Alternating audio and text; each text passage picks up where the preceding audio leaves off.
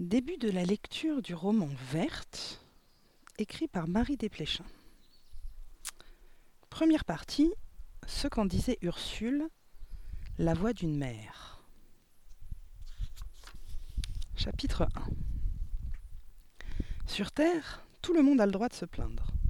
Les hommes, les femmes, les jeunes, les vieux, les animaux eux-mêmes se plaignent de l'excès d'amour, de l'absence d'amour, de la famille, de la solitude, du travail, de l'ennui, du temps qui passe, du temps qu'il fait.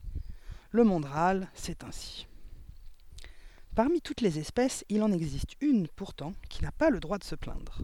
Une seule, l'espèce des mères. À la rigueur, elles peuvent se mettre en colère. Mais pas gémir, c'est mal vu. Pourquoi? Parce que grâce à leurs enfants, les mères baignent dans un océan de bonheur c'est connu. Quelle hypocrisie Moi qui suis une mère, je le dis tout net. Ces derniers temps, ma fille me met les nerfs en pelote. Elle me rend chèvre. Elle me fatigue. J'ignore comment les choses se passent dans les familles normales. Elles ressemblent probablement à ce qui se passe chez nous. J'entends chez les sorcières. Sorcières, je n'aime pas le mot. Il sent le château fort et le bûcher, le bonnet pointu et le manche à balai, j'en passe et des meilleurs tout un folklore désuet qui date du Moyen Âge. Moi, de ma vie, je n'ai jamais porté de chapeau, et encore moins de chapeau pointu. Pointu pour pointu, je préfère les escarpins à très hauts talons. Quant au balai volant, laissez-moi rire. Lorsque je veux voler, je prends l'avion, comme tout le monde. D'ailleurs, toute sorcière que je sois, personne ne pourrait me reconnaître à la porte de l'école, dans le petit tas de mères qui poirotent en attendant la sortie des classes. Je ressemble à madame n'importe qui. Enfin, je crois. Je n'ai jamais vérifié, je n'attends pas ma fille à la sortie des classes. Faire comme les autres, ce n'est pas mon genre. Je suis vraiment différente. Je peux vraiment faire un tas de choses dont le commun des mères n'a même pas idée. Faire pleuvoir ou faire neiger. Donner la varicelle ou le coryza. Transformer un chien en tabouret. Me faire livrer par le supermarché sans passer de commande. M'abonner au câble sans payer et je n'évoque pas les pouvoirs très extraordinaires, tellement extraordinaires qu'il est interdit d'en parler. Tout cela ne m'est pas venu tout seul. Pour devenir sorcière, il ne suffit pas d'avoir un don. Il faut se donner du mal. Là comme ailleurs, le vrai secret, c'est le travail. Les jeunes sorcières doivent apprendre, lire et relire sans fin les manuels et s'exercer sous la direction d'une ancienne. Moi, par exemple, j'ai tout appris de ma mère.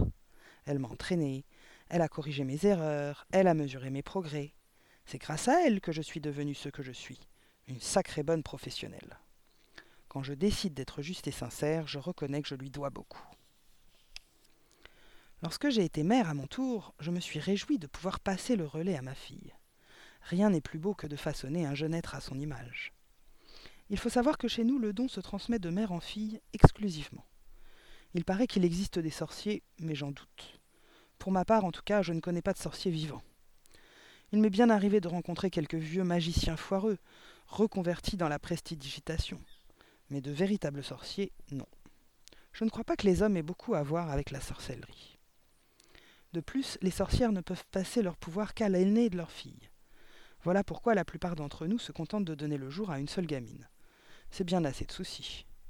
Franchement, quand on n'aime pas beaucoup les enfants, pourquoi s'encombrer de toute une tripotée de braillards sans le moindre avenir dans la profession? J'ai donc donné le jour à une fille. Son père, un certain Gérard, si j'ai bonne mémoire, avait décidé de l'appeler Rose.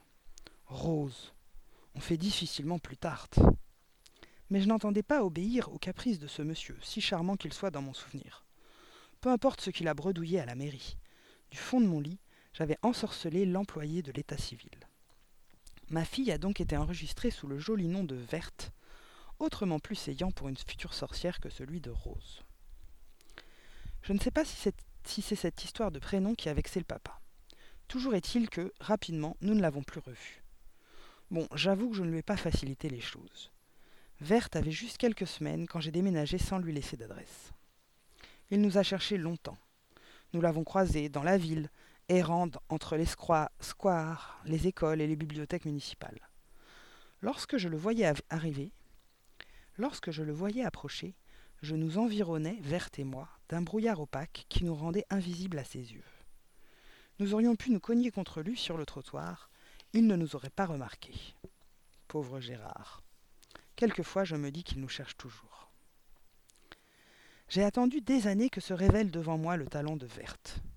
Il faut du temps pour que le pouvoir vienne aux sorcières. Dans leur enfance, elles sont pareilles à toutes les autres petites filles. Elles ressemblent à des petits canaris, des petits écureuils, des petits papillons rieurs, décidés et colériques. Maternelle, école primaire, anniversaire d'enfants, cours de danse. Les petites sorcières grandissent dans l'ignorance de leurs conditions.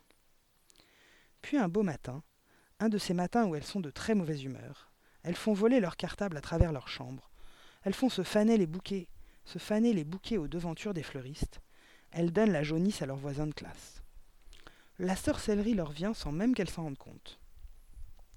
Elles s'étonnent elles-mêmes des calamités qu'elles déclenchent sur leur passage. Ce jour-là, il est temps. Il faut les mettre au travail sans tarder. Le mercredi après-midi, les cours de danse cèdent la place aux cours de sorcellerie.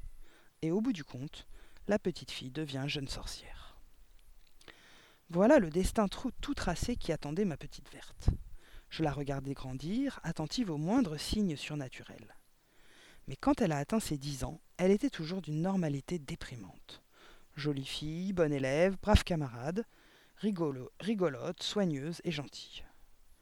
J'attendais encore qu'elle fasse voler les meubles dans l'appartement, quand je me suis rendu compte que le seul grand changement qui affectait sa vie était qu'elle regardait les garçons d'un œil à la fois moqueur et intéressé.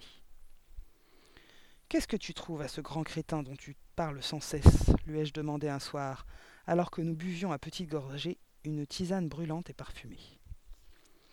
Elle a regardé le plafond d'un air rêveur. Elle a soupiré. Sophie, toutes les filles de l'école en sont amoureuses, c'est clair. Mais toi, ma pauvre fille, ai-je insisté, complètement atterrée, toi, tu en es amoureuse?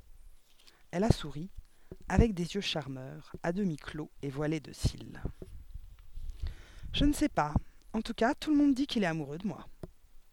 Pas de doute cette coquine roucoulait. Un étourneau écervelé, voilà ce que l'âge avait fait de ma seule héritière. Après tout ce que j'avais fait pour elle, moi qui lui avais consacré les plus belles années de ma vie, j'étais déçu. Pas désespéré, mais déçu, ça, oui.